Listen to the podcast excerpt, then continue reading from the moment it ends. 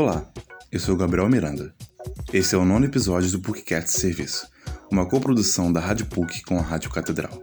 Durante as próximas semanas, preparamos episódios para trazer a você notícias sobre o fim de ano em relação à pandemia. Hoje o assunto será saúde mental na quarentena. Tivemos esse ano uma tragédia chamada Covid-19, que atingiu o mundo inteiro. A doença chegou de uma forma extremamente rápida, forçando nações a tomarem medidas drásticas. O medo e a incerteza pairam sobre a população, com o isolamento social, os riscos de contaminação e governo desorientados. Além disso, há o medo de perder a renda ou emprego, com a crise econômica que toda essa situação gerou. Autônomos ficaram sem proteção e auxílio por meses, e muitos continuaram a trabalhar nas ruas, mesmo ficando expostos ao vírus. Estudantes precisaram interromper suas idas à escola ou faculdade e passaram a ter aulas à distância. E ainda assim existe o temor de perder um familiar ou amigo próximo. A quebra instantânea na rotina foi uma das causas de maior impacto na saúde mental e esse é um forte gatilho para problemas psicológicos começarem a surgir. É o caso da ex-estudante da PUC-Rio que tenta voltar à universidade, Rebeca Lima. Ela relatou que com a quarentena sofreu com a insônia e ansiedade. No primeiro mês de quarentena eu tive dias muito complicados de insônia e isso me chocou porque eu me considerava uma pessoa muito tranquila. Eu eu nunca imaginei que eu ia ficar tão abalada, assim, tão afetada, é, pela incerteza mesmo de não saber quanto tempo vai durar, pelo medo de é, as coisas que eu me planejei para fazer mudarem totalmente e mudaram totalmente mesmo. Não, não mudou só a forma de eu fazê-las, mas mudou realmente tudo que eu ia fazer. Já o médico psiquiatra da Unirio, Rafael de Assis, diz que o medo causado pela pandemia fez clínicas médicas fecharem as portas temporariamente pois muitos desses profissionais tinham idade mais avançada e eram grupos de risco. Esse fator gerou uma pausa nos atendimentos e prejudicou muitos pacientes que já faziam tratamentos para outras doenças.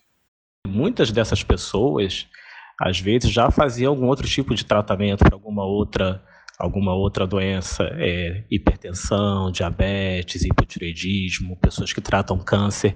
E quando a gente vem com a quarentena, em que reduziu bastante a circulação de pessoas e a gente vê consultórios fechados, médicos que também são, são pessoas que ou contraíram Covid ou que ficaram, ou que são pessoas mais idosas e grupos de riscos, ficar, fecharam seus consultórios. E aí o que, que acontece? Essas pessoas que faziam outro tratamento ficaram também incertas. E agora? Como é que fica meu tratamento de diabetes? E agora? Como é que fica meu tratamento da hipertensão? Segundo o psiquiatra, esses motivos também ajudam a crescer a incerteza e as dúvidas, que consequentemente causam um aumento na ansiedade e sintomas depressivos aos indivíduos. E toda essa irritabilidade acaba fazendo com que as pessoas tentem se anestesiar, o que pode explicar, por exemplo, o aumento do consumo de álcool durante a quarentena. Com toda essa situação adversa, Rafael de Assis deu algumas dicas para tentar manter a saúde mental durante esse período de isolamento social.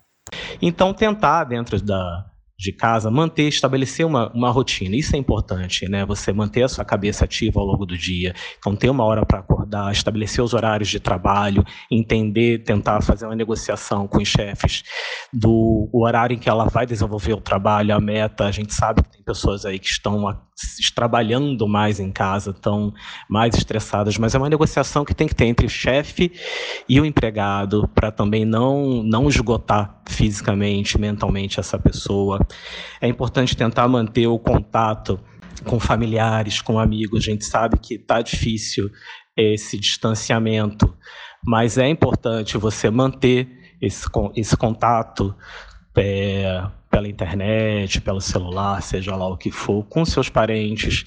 Além disso, Rafael de Assis ainda disse que manter exercícios físicos, uma alimentação saudável e guardar um tempo para o lazer também podem ajudar as pessoas a se manterem bem durante esse período.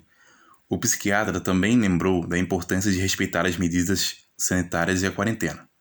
Muitas pessoas, desde o início, não vêm respeitando o isolamento social, principalmente jovens que imaginam que não vão ter problemas com a Covid-19.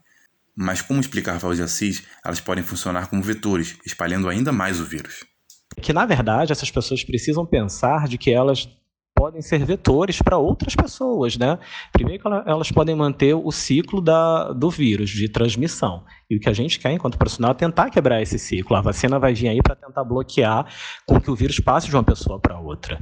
E essa pessoa, ela pode estar tá contaminando algumas pessoas mais velhas, conhecidos, parentes, amigos, próximos. Eu vejo situações no consultório de pessoas jovens que tiveram Covid, mas que algum familiar mais velho o pai faleceu por conta do Covid, a avó faleceu por conta de Covid, e aí o que, que vem depois? Muitas pessoas carregam um sentimento de culpa.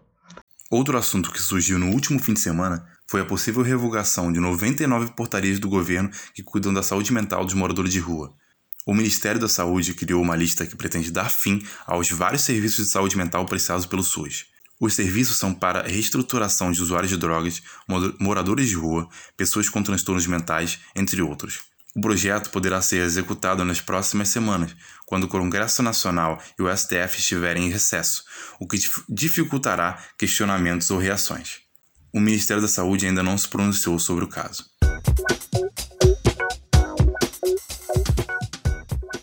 Esse episódio foi produzido pelos repórteres Gabriel Miranda e João Gabriel Mancuso, e a edição de Célio Campos.